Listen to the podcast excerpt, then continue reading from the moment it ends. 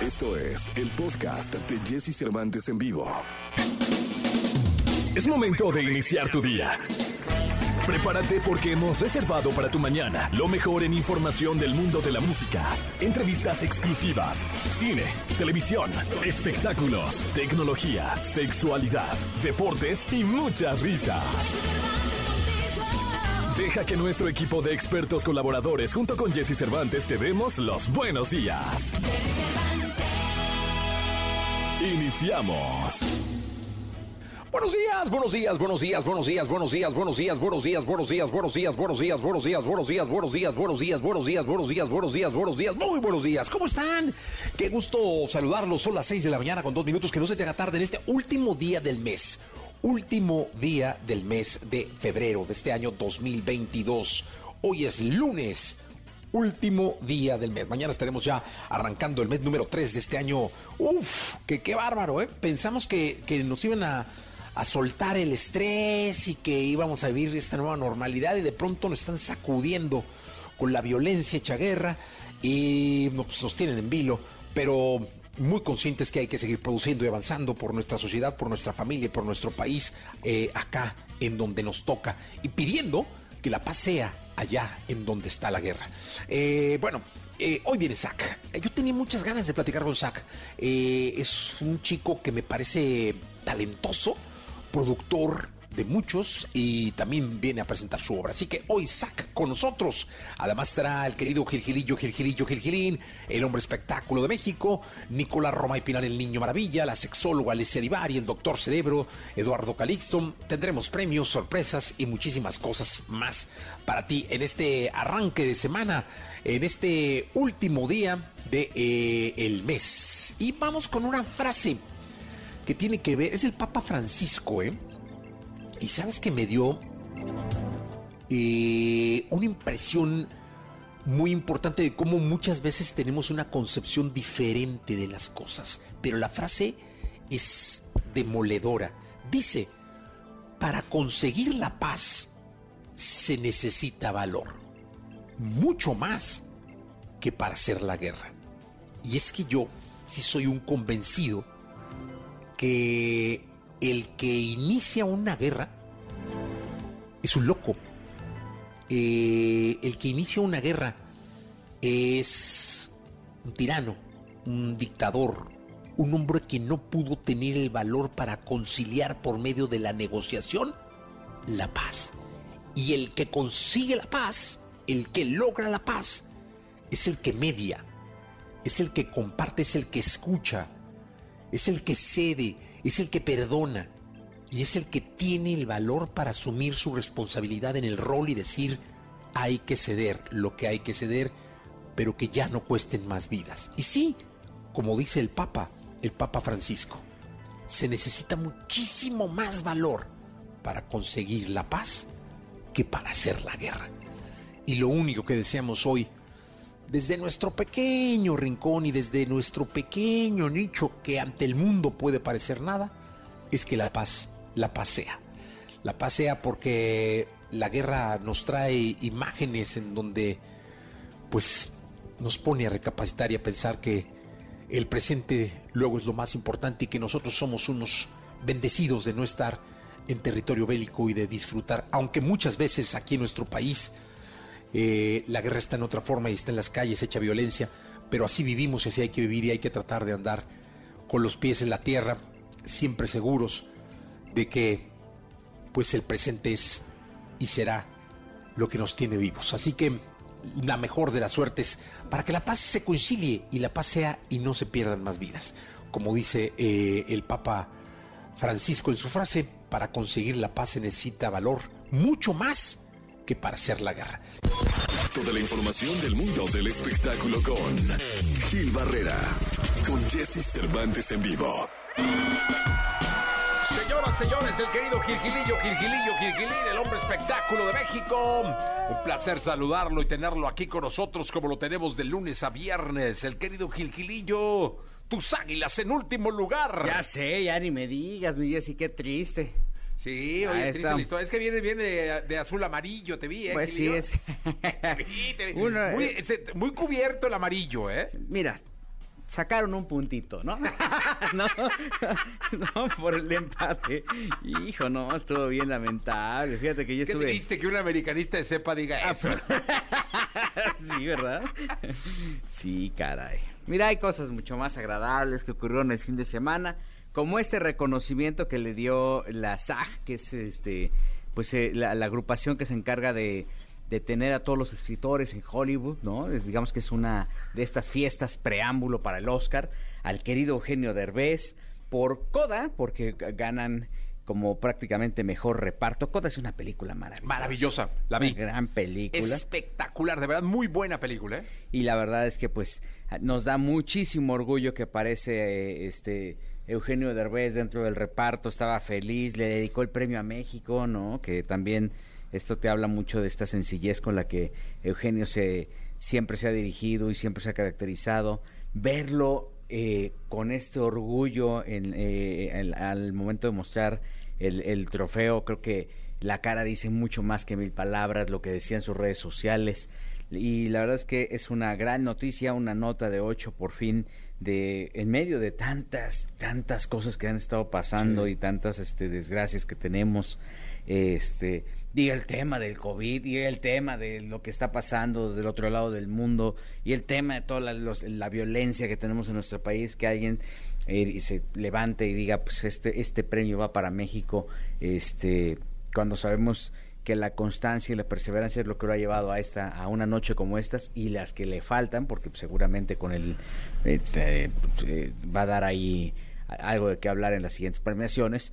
Y bueno pues este nos llena de orgullo ver a, Eugenio ver a Salma no que presentó a Michael, Keaton también por ejemplo y que también el destino les jugó como una trastada porque no sé si estaba en el baño en algún lado pero cuando lo dio como como ganador estaba esperando a que subiera al escenario y y no llegaba y entonces todo el mundo esperando y dónde está no y este hasta que llegó barriéndose y la verdad es que este el, el hecho de que se ponga en, en, en alto nombre de México siempre es importantísimo y cuando es de esta forma este se siente uno verdaderamente orgulloso ¿no? Sí, felicidades a Eugenio, que no pierde la sencillez, dices No, tú, hombre. que no separa los pies del piso y que seguirá trabajando en nombre de la comedia, de la actuación, del drama mexicano, ha hecho de todo, la verdad. Y es un papelazo hace de, de maestro de música. sí sí sí De una chica cuyos padres son eh, sordos. Ajá. Y pues no, es- la película es muy buena. Ah, sí Y él está espectacular. Él es piedra angular de la película, de hecho. Justo, ¿no? Un maestro entrañable porque además te das cuenta de que eh, eh, el mensaje que le manda pues es sigue a tu corazón y si tu corazón quiere que estés dentro de este rollo pues no te rindas, ¿no? Y es un poquito el reflejo de la carrera de Eugenio. Fíjate en las circunstancias, él de- decide irse allá que este, después de haber conquistado el mercado acá y dice, pues voy a empezar de cero y le costó trabajo todo, perfeccionar el idioma, este, los conocidos, los contactos, todo, se aventuró y ahí están los resultados y en poco tiempo porque también Eu- Eugenio no es un no es un chamaco, ¿no? Pero te vas a una tierra de oportunidades a buscarle, a ver qué es lo que puedes este eh, conseguir sacar adelante te- con su esposa, con su hija pequeña, pues en, en- en otras circunstancias muchos no tendríamos el valor como para hacerlo por, este- por la zona de confort en la que podríamos estar, ¿no? Qué bien. Y entonces creo que esto habla muy bien de lo que hace Eugenio, es este altamente motivador este y verlo como un eh, ejercicio aspiracional e inspiracional y que consiga y que llegue y ponga los dos pies y diga viva México, creo que eso es un mensaje que todos tendríamos que capturar y guardarlo en el corazón. Sí, totalmente de acuerdo, Gilillo. Te escuchamos en la segunda, ¿te parece? Mi Jessy, muy buenos días a todos. Buenos días. Lo mejor de los deportes con Nicolás Romay. Nicolás Romay. Con Jesse Cervantes en vivo. Ah, señoras, señores, el ídolo del deporte en México y el mundo. El hombre que maneja absolutamente todas las ligas de fútbol, especialmente la mexicana, pero que tiene a sus águilas en el último lugar de la tabla. Y eso no hay remedio, no hay luchador, no hay arte marcialista que lo pueda remediar. Señoras, señores, el hombre que quiso dejar a- al, al Vasco, pero que no, no pudo manejar los hilos para que se quedara, pero que va a poner a Bucetich o a Siboldi al frente de los rayados. Nicolás Roma y Pinal, el niño maravilla, conocido como The Wonder. Mi querido niño, te aplaudo con mucho cariño. Gracias, Jesús, gracias. ¿Cómo estás? Oye, ¿qué- ¿quieres desviar la atención un poco, no? Del partido de Cholos no quieres que hablemos. no, no, ay, choros que no Ah, valen. ya. Cholos ¿Juegan? ¿Están en no, primera? das otros temas y ahí... Ah, de- ¿Están en primera división? Cholos, por supuesto. ¿Sí? Por supuesto. Ah. Ganaron el fin de semana. Ah, no me Sumaron digas. de a tres. ¿A poco? Sí. ¿Los cholos? Sí. ¿Dónde juegan, eh? Sí, los Cholos en Tijuana. Ah, con es que está bien lejos, pues no se da uno cuenta, Sí. ¿va? Sí está lejos. Sí, muy Sí, lejos. Frontera. Sí, o sea, que van dando unos aviones. Tres puntitos para Tijuana. Para ti, muy bien, ¿eh? Sí. Bien Ganaron al ganados. Atlas. ¡Oh, ¿a poco! Al campeón del fútbol ¿A mexicano. poco el campeón juega contra los cholos? Sí, juega contra todos. Ah, Tienen que jugar contra todos. ándale, no me- O sea, ¿te no gustaría que el campeón fuera como que ya... Ya hasta la otra. Sí, ya. No, el campeón trae unos problemas severos. Eh, tampoco tantos, creo que, hay otros que creo que hay otros peores. No, creo que Ah, no, sí, bueno. Creo que hay otros que tienen otros La chiva, ¿qué me dices? otros compa? problemas. Fíjate, ayer Santos le gana a Cruz Azul. Sí. Cruz Azul andaba bien. Oye, ¿viste lo de Acevedo? Sí. ¿Qué cosa con ese portero? O sea, para la gente que no lo vio, Antuna, o sea, hay una falta, marcan un penal, no lo checan en el bar, marcan el penal, ¿no? Antuna llega, toma la bola, que se lo merecía porque Antuna jugó bien, ¿eh? Sí, de acuerdo. ¿No? Acevedo detiene la pelota, pero la deja en los pies de Antuna para el contrarremate. para el contrarremate. Antuna da el contrarremate, se compone Acevedo y al otro lado le para el contrarremate. Pero la deja en instancias de que otro Cruz Azulino, que no sé quién sería, Puede rematar también. pueda rematar. Remata una pierna de un defensa santista, rebota la pelota, vuelve a caer en posibilidad de que la máquina meta el gol. Tiran una vez más a Acevedo para la pelota. Queda en posición de que la máquina vuelva a meter el gol. Vuelven a tirar y Acevedo saca por Sí. cuarta ocasión la pelota. Es de esas cosas que van, le van a dar la vuelta al mundo, ¿eh? No, lo describes perfecto. Fue una jugada extraordinaria, Ah, de unos reflejos brutales. Ese y de- muchacho y es- un valor importante. Es, yo sí creo que es, porque he, he escuchado muchas cosas, yo sí creo que es el futuro de la selección mexicana de, No, de ese fútbol. muchacho- Es verdad que tiene muchas áreas de oportunidad y cosas que corregir, por supuesto, pero al final es muy joven. O sea, está en el momento de hacerlo, está en el momento de corregir lo que tenga que corregir y de, y de lograr encontrar su máximo potencial. Santos le está dando mucho la confianza y ayer fue clave la victoria de Santos. eh. Clave. Clave. Oye, Clave. que la máquina, ¿qué pasó con mi Dos, máquina? dos por uno. Pues mira, lo de Cruz Azul, eh, deportivamente es complicado que no te afecte cuando ves tantos problemas administrativos, ¿no? O sea, que sí tiene que ver, ¿no? Sí, yo, yo creo que sí, eh, a- aunque a lo mejor es un hecho aislado. Vamos a ver cómo se va desarrollando. Fracaso si, si, si no pasa a la recta final, ¿no? No hablamos de los 12.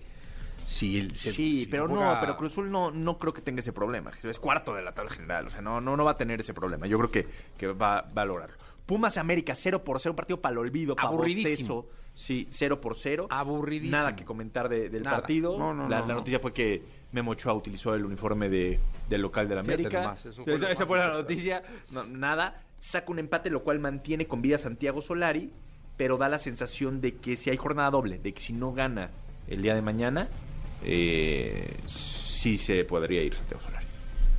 Sí, pues digo, los rayados. Como lo, es lo que te iba a decir, como lo de Rayados con Javier Aguirre. San Luis, tu Atleti San Luis, le gana 2 por 0 a Rayados de visitante. Una muy buena victoria del Atlético San Luis. Y Javier Aguirre se despide así de Monterrey. Oye, ¿oíste al estadio Sí, por supuesto. contra el Vasco? Hace mucho que no escuchaba Era yo. ya imposible, era Al estadio unido Sí. en contra de un técnico. Era, era imposible. Eh, Javier Aguirre tenía contrato por un año más. ¿Y ahí qué pasa? ¿Le tienen que pagar el contrato? Depende cómo está. En este caso, el contrato de, de Javier Aguirre está muy blindado para que justo si lo corren, te tengo que pagar lo que resta del contrato. Pero el Vasco, según lo que me cuentan, está en una actitud de, ¿sabes qué? No hay, o sea, vamos a arreglarlo, porque pues es lo que dice el contrato y evidentemente las cláusulas son para protegerme. Me importa mucho que mi cuerpo técnico esté bien y, y tampoco quiero perjudicar más al club porque entiendo que ya lo perjudiqué mucho deportivamente. No entiendo que no di los resultados que debería. Entonces también el, el Vasco está como diciendo, a ver, mi cuerpo técnico me preocupa mucho y lo mío luego nos arreglamos. O sea, vamos a ver qué, qué, qué pasa. Pero ahí se va a llevar un billete. Se va a llevar un, un dinero, sí, que está por contrato. Pues es que al Sí, final... no, no, no, no. Igual que Solari, ¿no? Igual que Solar. Todos los técnicos, Jesús, cuando firman ese tipo de contratos dicen, oye, si me corres me tienes que pagar y hay diferentes cláusulas dependiendo la jerarquía del técnico. Muchos dicen el 100% del contrato. Otros dicen el 75% del contrato, el 50% del contrato. Dos meses más. O sea, hay diferentes maneras de negociar. Eso. Los técnicos con jerarquía como el Vasco Aguirre se pueden dar el lujo de decir, oye, si tú me quieres correr, me pagas todo mi contrato, ¿eh? Y en una sola exhibición. Tómala. Pero, pues ahí, es, ahí entra también un poco el que Javier no se va a querer poner a pelear con Rayados y con la gente de Rayados y va a decir, ¿sabes qué? Yo sé que el Mundial de Clubes fue fatal, que la liga no nos estaba yendo bien, entonces vamos a arreglarlo. Que mi cuerpo técnico esté bien y lo mío luego vemos.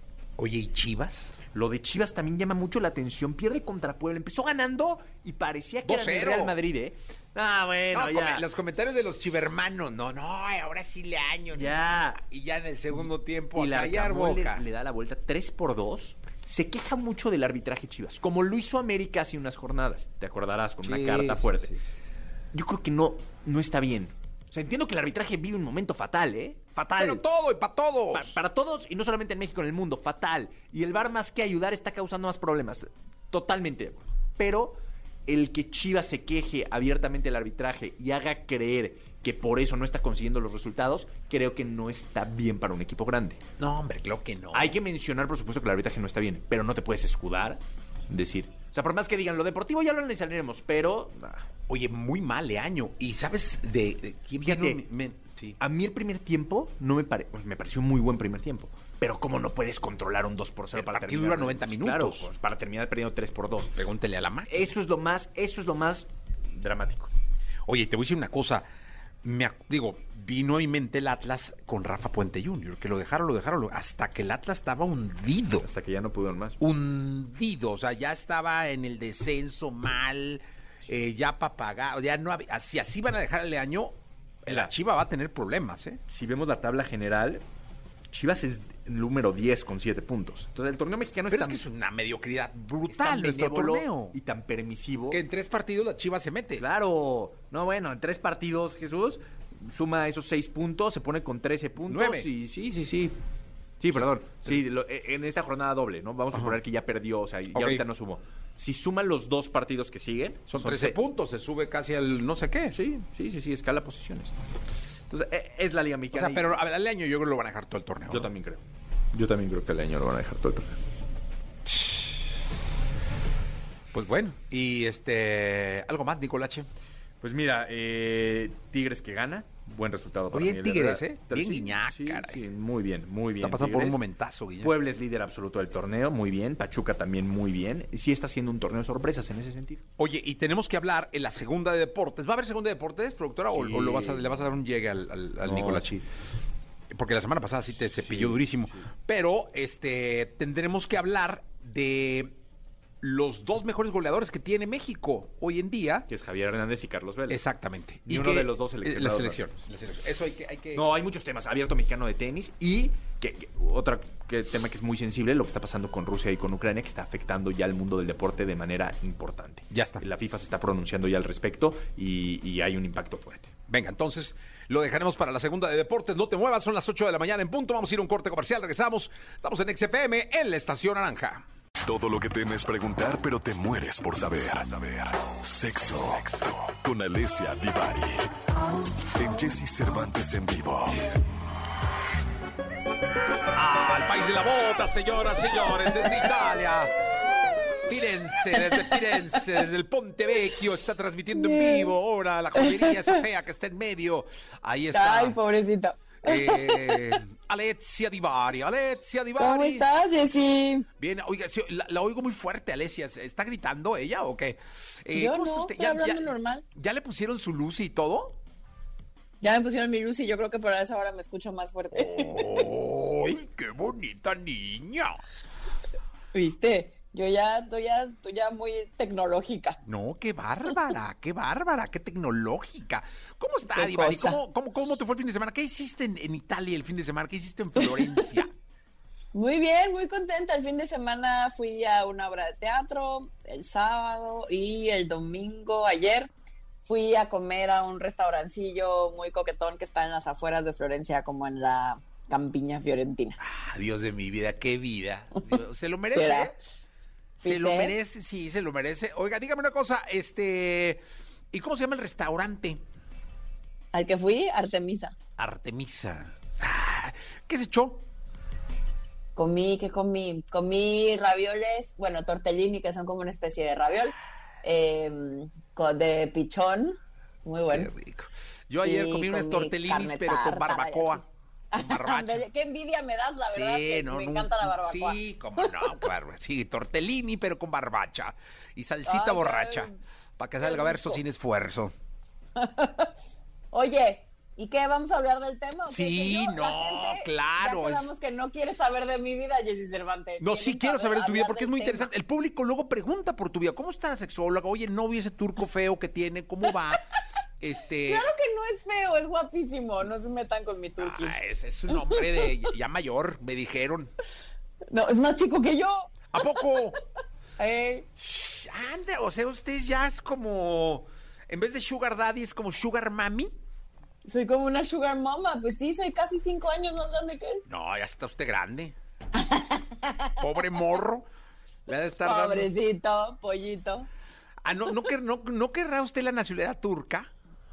No, la verdad no, no ando transaccional. Con, la, con las mías me basta. Oiga, ¿y él no querrá ser mexicano? Tampoco creo, fíjese. No creo que. O italiano, a lo mejor me lo pruebe. Usted cuídese, ¿eh? Porque Italiano turcos son bravos. ser que me- Ah, un que saludo a todos los turcos que nos están eso, pero- escuchando. Ellos son creadores del baño, ¿va?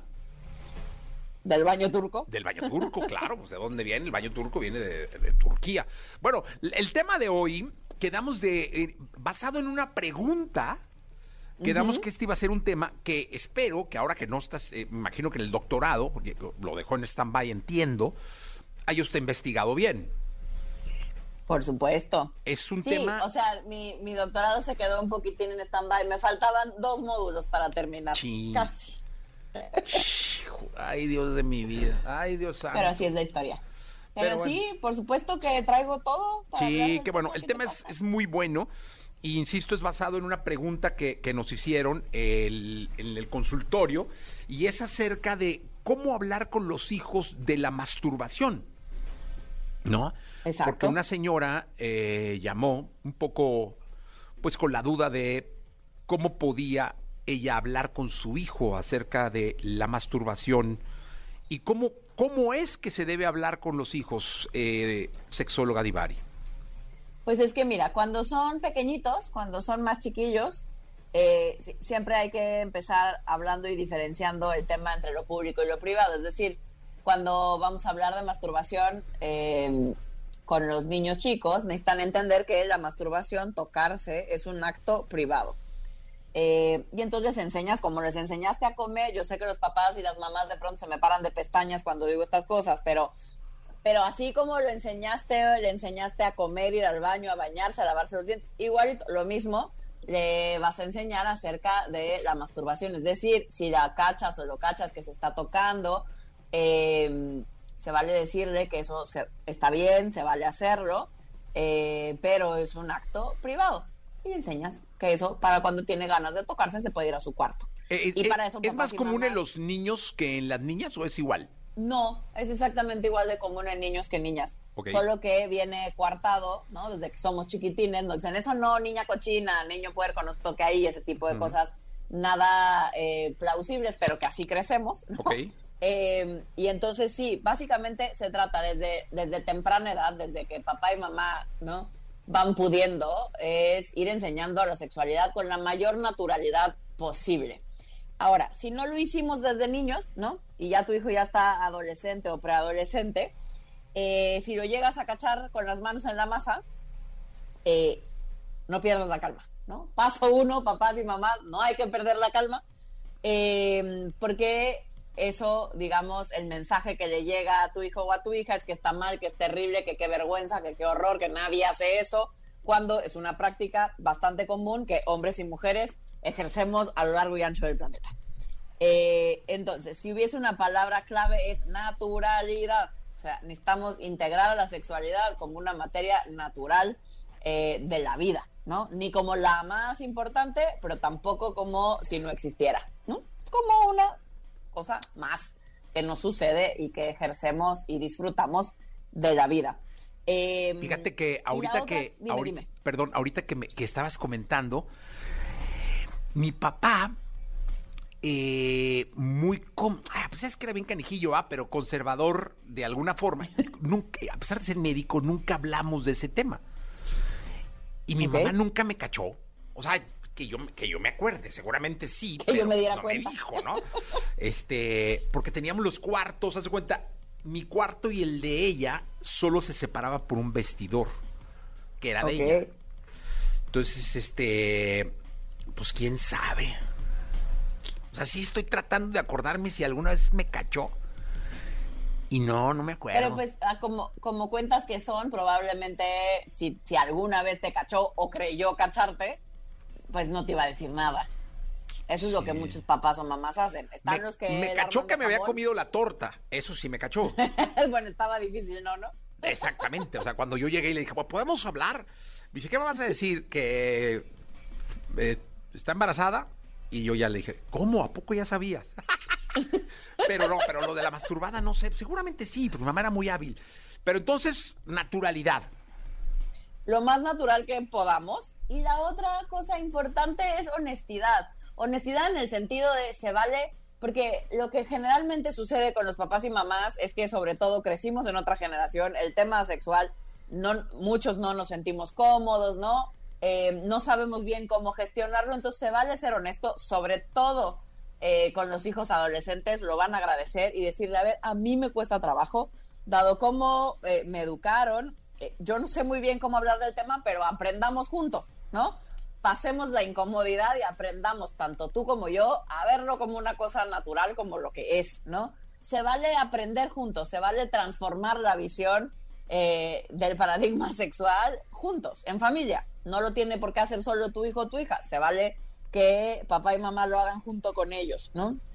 Eh, ¿Cuándo es el mejor momento? Pues mientras más rápido, mejor.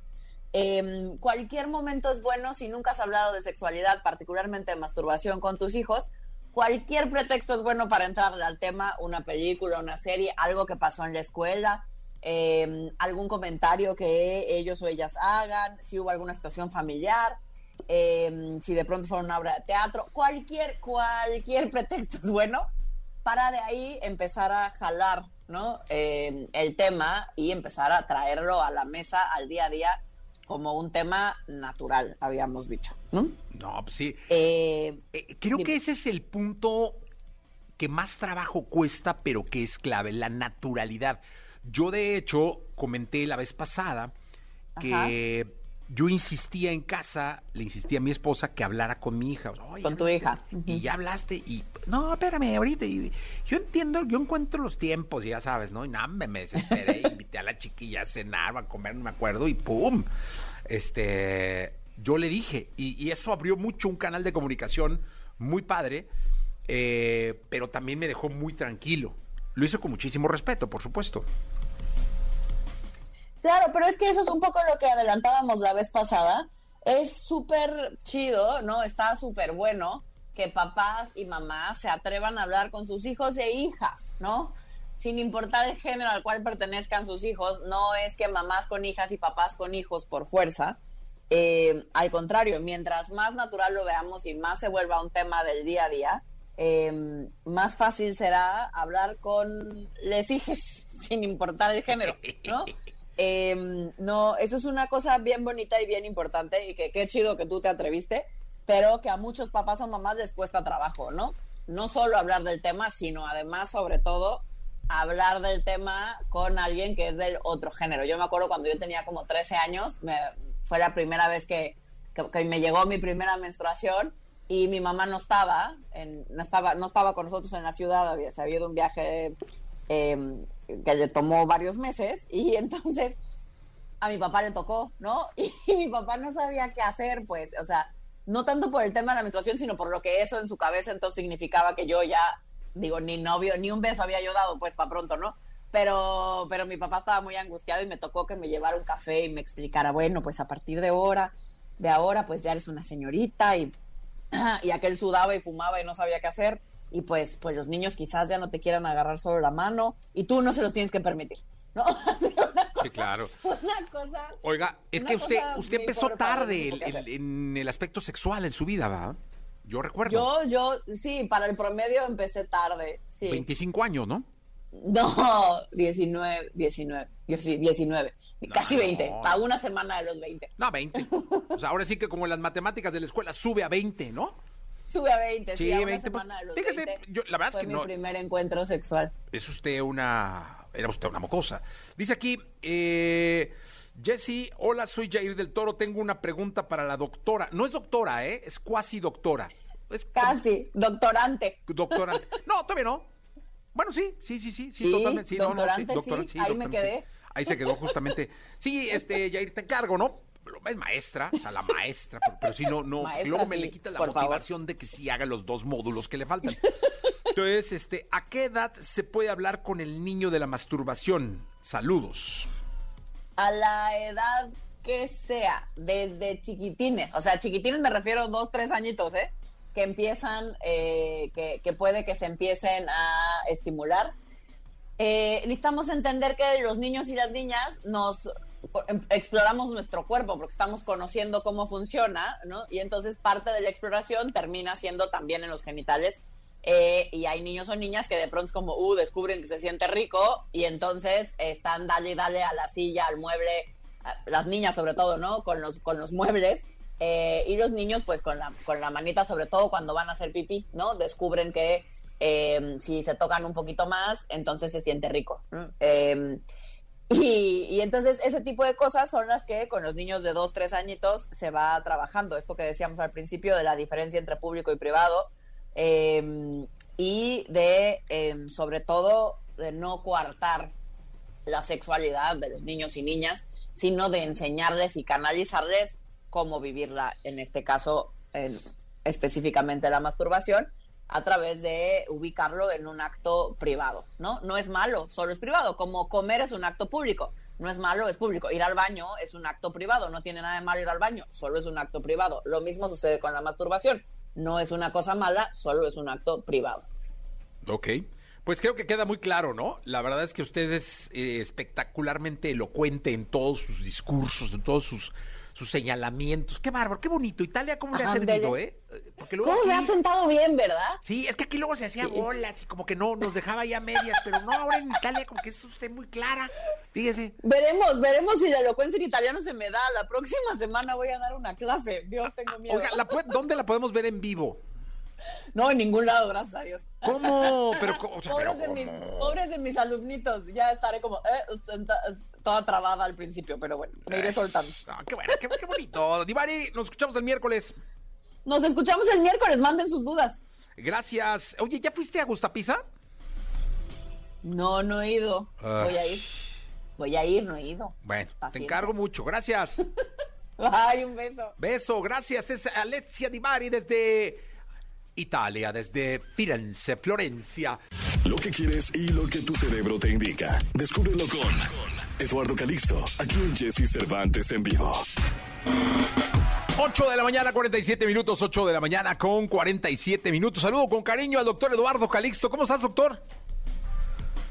¿Qué tal? Muy buenos días, mi querido Jesse, y a todos. Fin de mes, empezando ya a ver marzo, muy cerquita, mi querido Jesse. Sí, ya viene la primavera, ya viene este, pues el mes de marzo, el mes número 3, doctor. Y el tema es muy bueno. Los genios no son un buen ejemplo para motivar. ¿Por qué? Déjame decirte, querido Jesse, queridos amigos de EXA, que cuando se le pregunta a una persona cómo se siente motivada, a través de ver si la persona que está motivando ha tenido esfuerzo, se ha equivocado, pero se ha levantado, pero es un ejemplo de tenacidad, o con respecto a una persona que su genialidad le hizo hacer una decisión y que obviamente eso ponderó para tener un éxito maravilloso, pues bien, resulta que nos gusta más ser motivados por el éxito de alguien que está ligado al esfuerzo que a la genialidad. Este artículo salió publicado hace dos años, mi querido Jesse, en tres diferentes universidades y en donde se muestra claramente que las personas que tuvieron que trabajar muy duro para triunfar motivan más que aquellos que dicen, es mi inteligencia y es mi genio, es, es realmente como yo resuelvo las cosas. Y entonces nos dieron un punto fundamental. Se hizo una comparación en relación a la historia de Tomás Alva Edison con respecto a Albert Einstein.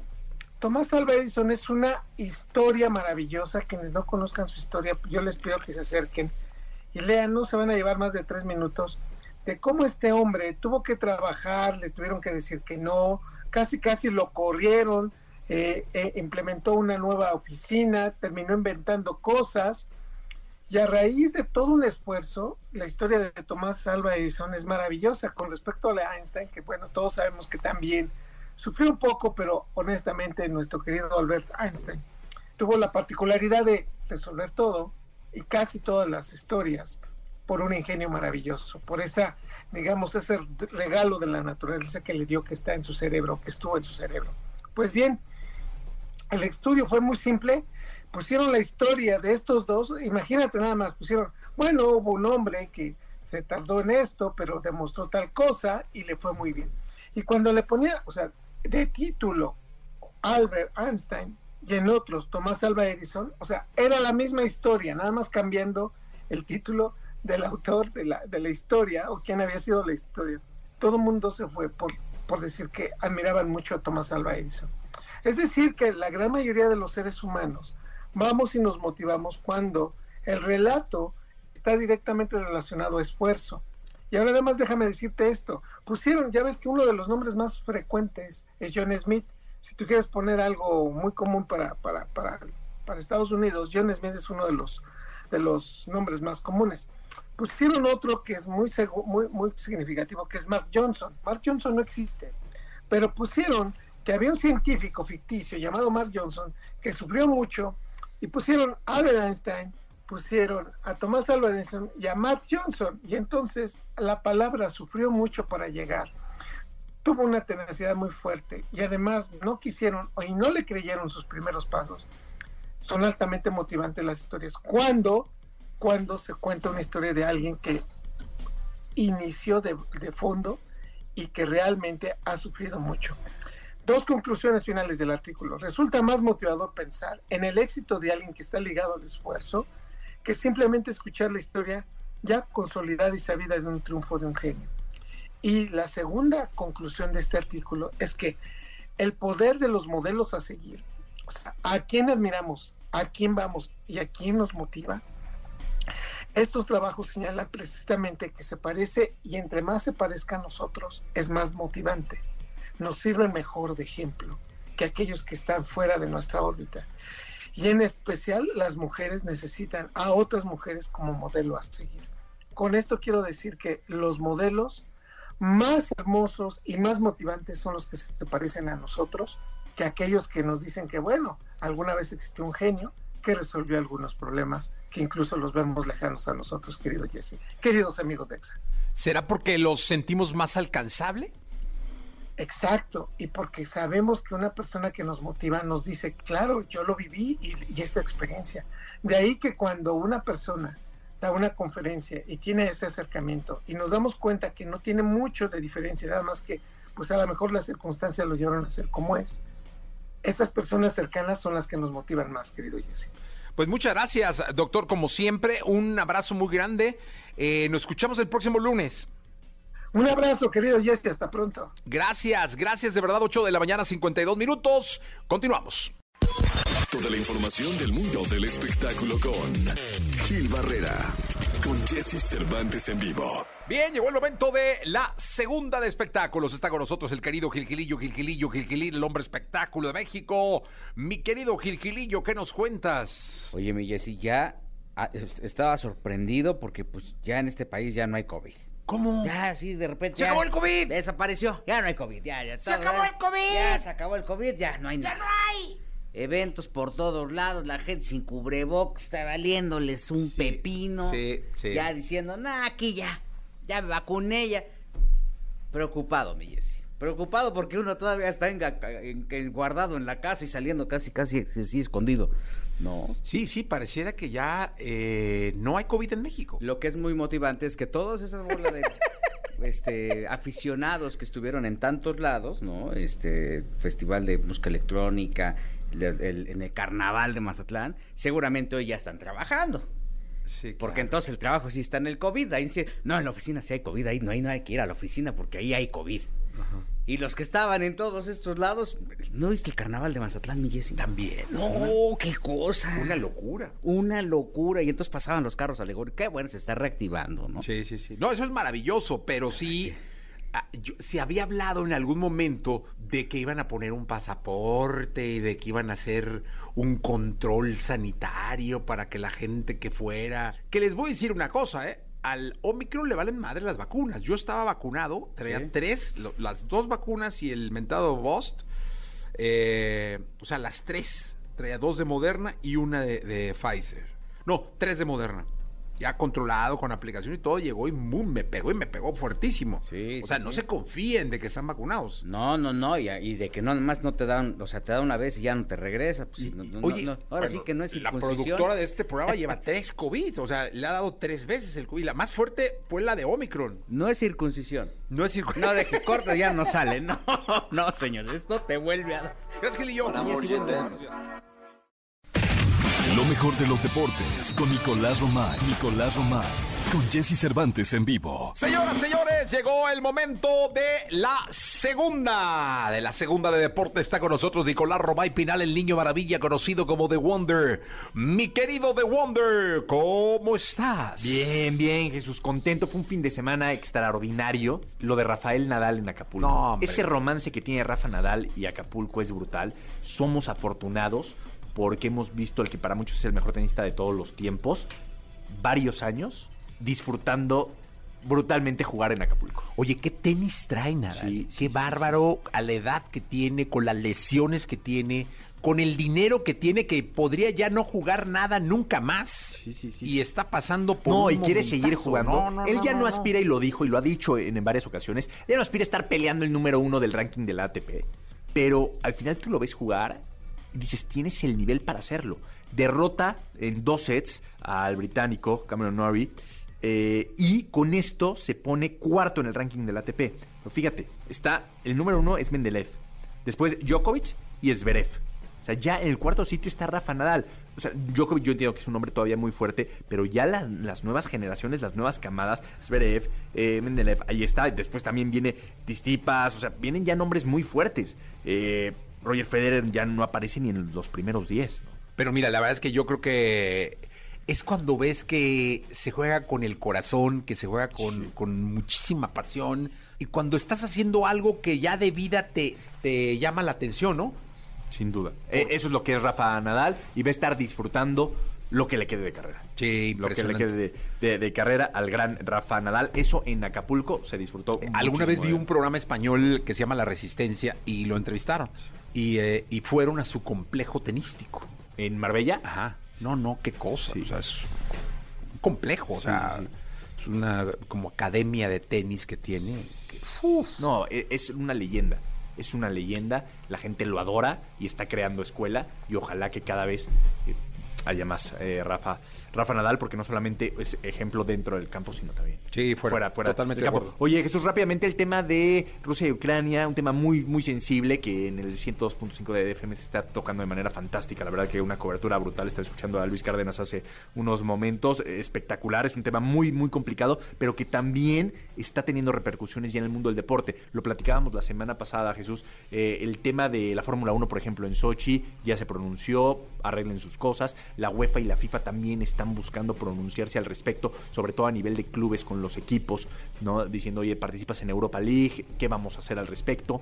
Eh, selecciones, la clasificación rumbo al mundial, hay mucha, eh, pues, hay mucha inconformidad, hay mucha angustia, hay mucha preocupación al respecto. FIFA de un momento quiso ser muy drástico diciendo vamos a expulsar a Rusia de la, de la FIFA. Eh, UEFA dijo, no, espérate. Entonces están buscando soluciones para, para ver de la mano también del Comité Olímpico Internacional, para ver qué es lo mejor que se puede hacer, porque yo entiendo perfecto lo que, lo que se dice de que el deporte y la política tienen que estar lo más lejos posibles, pero cuando afecta directamente es imposible hacerlo. Sí, no, la verdad es que, hijo, son de las cosas que uno no quisiera que, pasaran en el mundo, que, que de las cuales estar hablando, pero está y el deporte tiene mucho que ver. Eh, me, me emocionó muchísimo ver, eh, sobre todo en Europa, eh, la ovación que le dan a los jugadores ucranianos cuando entran y salen de la cancha, cómo la gente en Europa está entregada deportivamente a, a- a Ucrania. Y es, son conmovedoras las imágenes. No, sin duda, sin duda alguna. Ojalá que, que esto termine pronto, Sí. que esto termine pronto y también que el deporte, por lo que yo veo y por la lectura que yo le estoy dando, el deporte está presionando desde su trinchera también para hacerse notar, entendiendo que tiene un peso específico para hacerle ver a Rusia que no están de acuerdo con lo que está pasando. Nicolás, muchas gracias. Gracias, ti, Jesús. Platicamos Ah, mañana. Dos goleadores de la selección. ¿Lo hablamos mañana? Lo de Carlos Vela y lo de Javier ¿Sí? Qué golazo del, Javi- del Chicharito. ¿eh? Hombre, qué golazo de ¿Cómo Hernández. recortó el Chicharito Hernández? No, hombre. ¿Sabes cuál es la diferencia entre los dos? Que uno sí quiere y el otro ya no. O sea, Carlos Vela, por más que lo que me digas, él ya no quiere estar en la selección. Y Javier sí quiere estar. Pero imagínate el tridente. Yo lo pensaba el fin de semana. Imagínate Jiménez, Vela y Chicharito. De entrada, mediáticamente sería una No, no, no. locura. Para los ratings de tele, para todo lo que es el negocio del fútbol, Sí. sería una locura. Pero bueno, creo que el Tata trae otros planes. Con Javier Hernández y Carlos Vela trae otros planes en lo Sí, individual. sí, también, también, también, totalmente. Gracias, Nicolás. A ti, Jesús. La entrevista con Jesse Cervantes en vivo. SAT. Cantante, guitarrista y pianista mexicano, quien se ha sabido posicionar en el mundo del espectáculo. Su carisma y talento lo han llevado a ganar millones de seguidores y reproducciones en YouTube, consolidándolo como una gran promesa musical de nuestro país. Hoy aquí con Jesse Cervantes, en Exa llega Zack presentando su sencillo Su Perfume.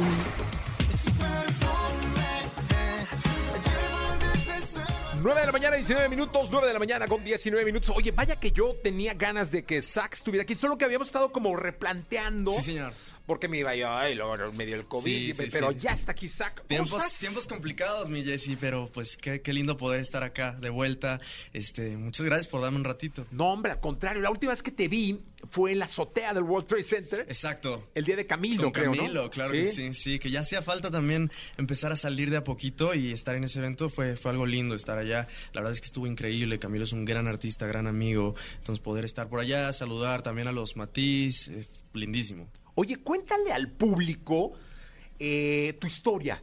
Eh, creo que es importante irnos a la raíz para que yo sé que hay miles, millones quizá que te conocen por redes sociales. Claro, claro. Pero puede que alguien ahora esté escuchando la radio que no. Exacto. ¿Cuál es tu historia? Pues bueno, eh, yo, yo crecí aquí en la Ciudad de México. eh, desde muy chiquito me apasionó la música. Mis papás me ponían a escuchar eh, mucho funk, eh, Chicago, Wind and Fire, Michael Jackson, Stevie Wonder. Crecí escuchando eso. Entonces, eh, vaya, eh, han sido como mis influ- influencias. A lo largo de mi carrera he, pues trabajado también un poquito como actor. Empecé haciendo comerciales cuando tenía ocho años. Después televisión un poquito, series, telenovelas, un par de películas también. Pero llegó un momento en el que, en el que eh, quise como involucrarme mucho más a la parte musical y clavarme más con eso.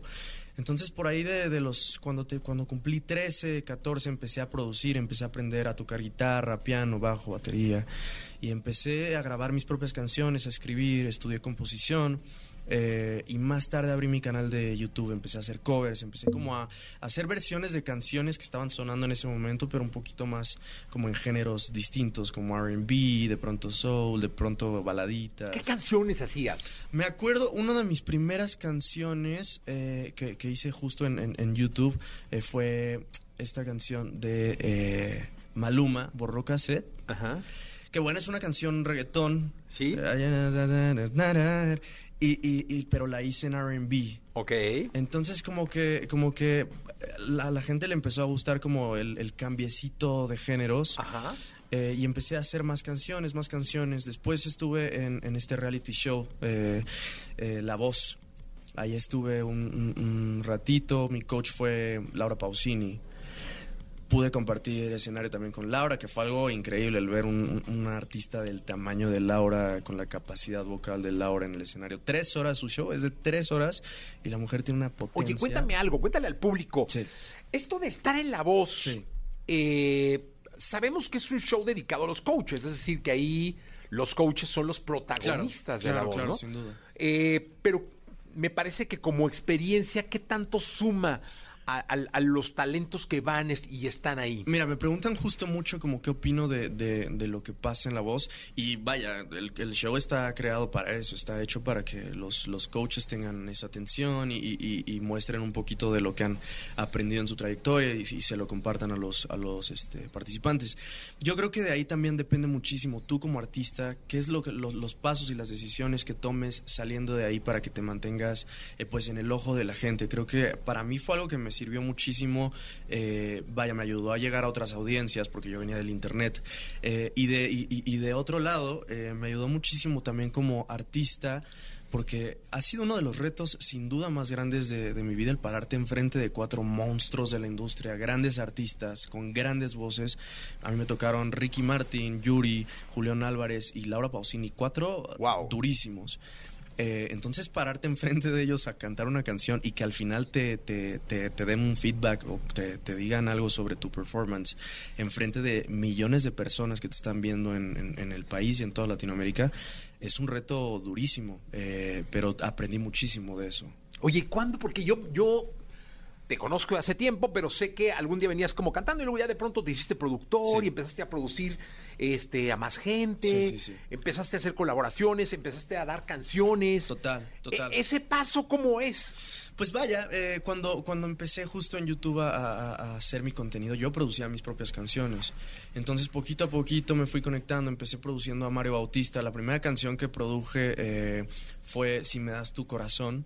Eh, de Mario Bautista, que, que vaya, fue un, sencillo que yo creo que sonó muchísimo para una, una generación y nos, nos marcó. Eh, la escribí con él en un estudio de literal dos metros por tres metros. Estaba chiquitito mi estudio y tenía mi computadora, mi micrófono como muy básico y ahí fue que eh, hice esa canción junto con Mario.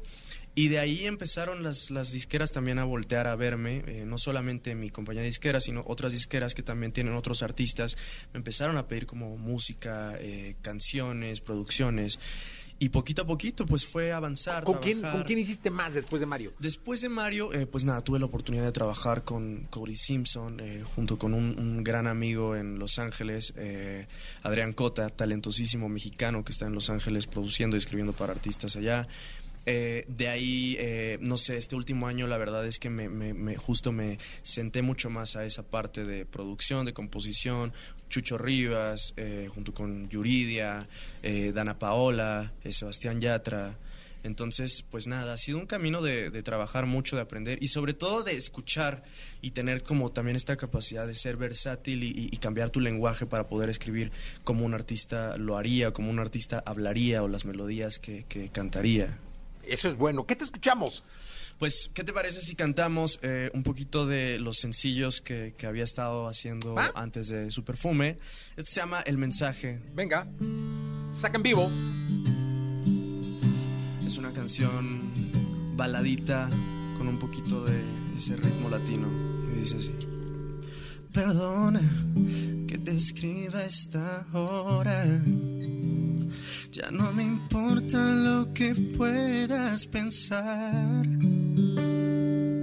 Ahora tienes otra persona.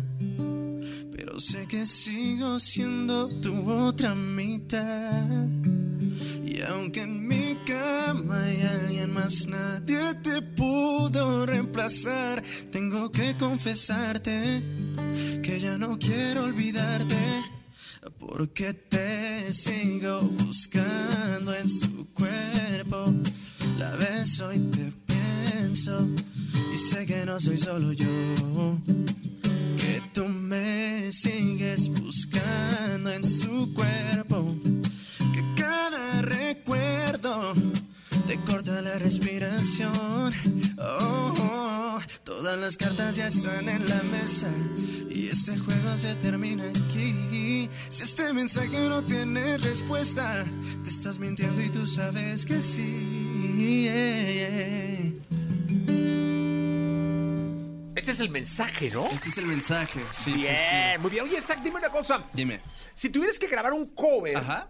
¿Qué cover harías ahorita para, para lanzarlo como, como, como sencillo, como para lanzarlo como canción ante el mundo? Justamente ayer estaba, eh, vaya, acabo de, regresar de Miami, fui para allá a unos premios y estaba escuchando en el homenaje de, de Vicente Fernández eh, una canción que cantó David Bisbal, que es preciosa, que se llama Mujeres Divinas. Y ayer la ¿Te la estaba, sabes? Justo ayer la estaba, mira, aquí tengo la, la letra porque ayer en la nochecita justamente A la ver, pues échate un pedacito, ¿no? Vamos a echarnos un Sí, pedacito. sí, ¿por sí, qué está no? buena.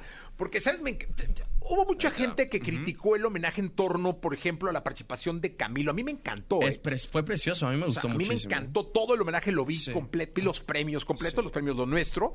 Eh, creo que fue, pues, junto con uno, me, me gustó el set de Sí, Maluma, o sea, sí, creo que sí. Maluma lo hizo muy bien. Eh, Ángel Aguilar volvió Uy, a poner no. de pie al, al- al público. No, esa mujer es increíble, el talento que tiene. Te, te, te- justamente es de las, de las personas que escuché y desde la primera frase te pone la piel chinita sí, y tienes pero la atención. ese homenaje me encantó y me encantaría escucharlo contigo. Venga. Hablando de mujeres y traiciones, se fueron consumiendo las botellas. Pidieron que cantara mis canciones. Y yo canté unas dos en contra de ellas.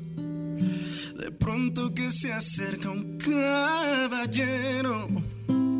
Su pelo ya pintaba algunas canas. Me dijo, le suplico, compañero, que no hable en mi presencia de las damas. Le dije que nosotros simplemente hablamos de lo mal que nos pagaron. Que si alguien opinaba diferente, sería porque jamás lo lastimaron que si alguien opinaba diferente, sería porque jamás lo traicionaron.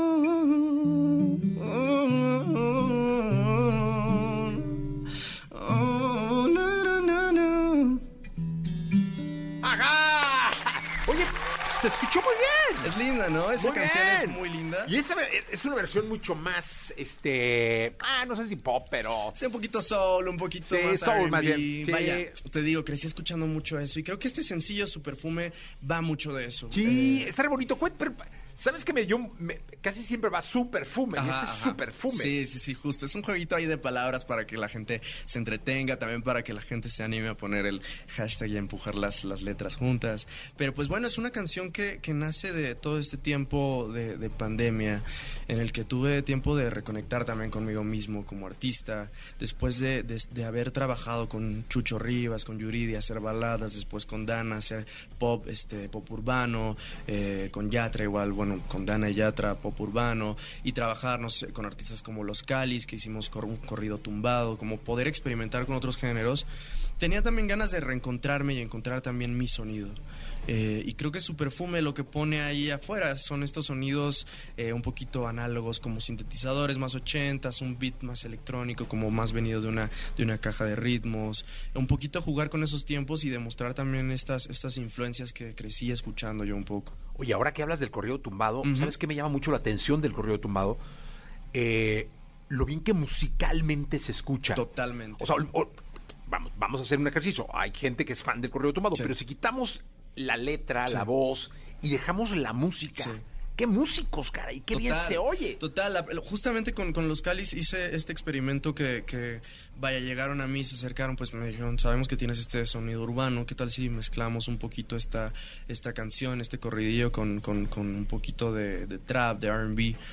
Entonces para mí fue, fue bien lindo el poder experimentar con eso, el, tener la tuba, cambiar el, el, bajo en momentos por, por la tuba, el poder sustituir ciertos elementos, el poder agregar un beat a esto, eh, pues es, es, toda una aventura y es como, como el poder experimentar con estos géneros con los que no había podido trabajar, pues al final del día me llena y, y, y creo que como productor te toca estar del otro lado y te toca escuchar y todo el tiempo seguir aprendiendo. Justo yo tengo como un terror grandísimo a, a, a, que mi ego en algún momento me haga dejar de querer aprender de los más jóvenes, que yo creo que al final del día los más jóvenes son los que tienen los, los sonidos del futuro, del mañana. Sí, total. ¿Escuchamos su perfume? Venga. Venga entonces.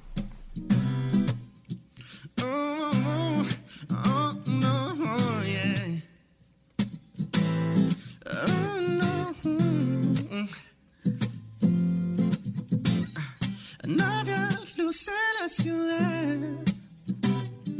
Todo era oscuridad. Había algo en el aire. Era algo tan especial. Cuando llegué a ese lugar, oh, ya comenzaba a tomar.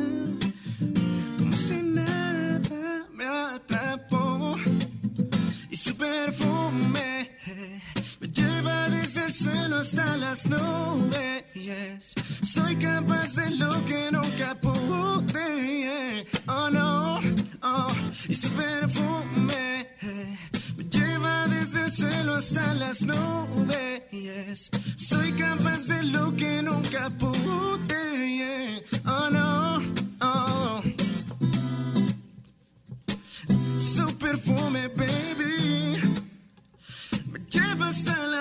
Oh, yeah. Está con nosotros Zach. Oye, mira, te mandan a saludar. Dice, mi mamá me dio vida, pero Zach, las ganas de vivir. Dice Yugugi, algo Yugugi, algo Por así. ahí va, va eso. Ecatepec, Guadalajara. León, Iztapalapa, Chihuahua, Veracruz. Cuéntanos de RBD. Viene la segunda temporada. Este, durante este tiempo también pandémico llegó con muchas sorpresas, unas mejores que otras. eh, pero pues dentro de esas sorpresas vino eh, la oportunidad de participar en esta, en esta serie. RBD, que ya me aventé yo la primera. La verdad es que no la había visto ni la había leído porque quería mantenerme también un poquito dentro del personaje que llega en la segunda y no sabe qué está pasando. Y decidí como esperarme a que saliera para verla. Eh, pero ya terminamos la segunda temporada. Va a estar por allá afuera eh, a finales de este año. eh, con muchísima música. Es un proyecto que me emociona mucho porque el personaje se llama Okane. Y el personaje creo que tiene un lado, un lado mío con el que me identifico mucho, pero tiene un lado también al que me sentí muy ajeno y me tocó como, como buscar dentro del lado más oscuro de... de, de, de... ¿Eres el malo? Algo hay de eso. Eh, hay mucho caos. Es el que llega con el caos, es el que llega con el desastre, con, con el fuego, con a, que- a que arda todo. Entonces, eh, es muy cool poder trabajar también esta parte, esta parte obscura de ti, poderla poner por ahí afuera en, en- en un personaje, poder trabajarlo. Eh, también fue un personaje que me tomó un tiempecito, me tomó tres meses de preparación, eh, también física, subí de peso, este, vaya, tenía que estar como al- al- en, en el punto para poder poner allá en el, en el personaje lo que quería interpretar. Entonces, bien emocionante, es, es, es mi primer proyecto eh, con Netflix ya en forma y poder hacerlo al lado de, de las personas con las que, con las que trabajé durante, durante los tres meses, el elenco increíble. Me recibieron como si hubiera estado desde la primera, entonces yo me sentí súper abrazado, bien apapachado. Esto sale a final de este año. Final de este año, exactamente, sí. ¿Y en la tercera vas a estar también? En la tercera vamos a estar, pues bueno, todavía no, no tenemos confirmadísima la tercera, pero si hay, seguramente sí. Sí, porque el personaje me imagino que pues tendría que desaparecer, ¿no? Exactamente, así de la nada. No, seguramente estaremos también por ahí. Eh, vaya, todavía no, no tenemos como muy claro qué, qué va a pasar después de la segunda, pero por como nos han recibido, la verdad es que no, no, no dudo que, que vaya a haber una tercera que, que hagamos a final de este año o empezando el siguiente año seguro. Oye, ¿vendrá gira de los RBD contigo? Mira que no hemos, no hemos aterrizado eso. Creo que el proyecto se centró mucho más en la parte eh, visual, en la parte de la serie eh, y acompañarla de, de la música que son para nosotros, creo, himnos. Eh, pero no se ha platicado, no se ha estructurado todavía nada, nada así. Me encantaría poder ser parte de una gira y poder cantar eh, canciones de las que cantamos en la serie, poder cantar canciones mías, eh, poder cantar canciones de RBD. Eh, pero vaya, ve- ve- veamos qué se va dando en el camino. Si, si eso va surgiendo, será para mí un, un placer estar por ahí. Pues qué maravilla. Zach, gracias. A ti, mi Jessy, muchas gracias por el ratito. Qué bueno verte después de una pandemia que se sintió eterna. Todavía no acabamos, pero ya estamos más para allá. Sí, más para allá que para acá. Exactamente. Y de verdad es un placer tenerte en este programa. Espero que regreses pronto. Seguramente sí, por acá voy a estar. Este, y nada, qué lindo verte, amigo. Igualmente, amigo, gracias. 9 de la mañana con 37 minutos. Vamos a ir a un corte comercial. Regresamos. Seguimos en XFM.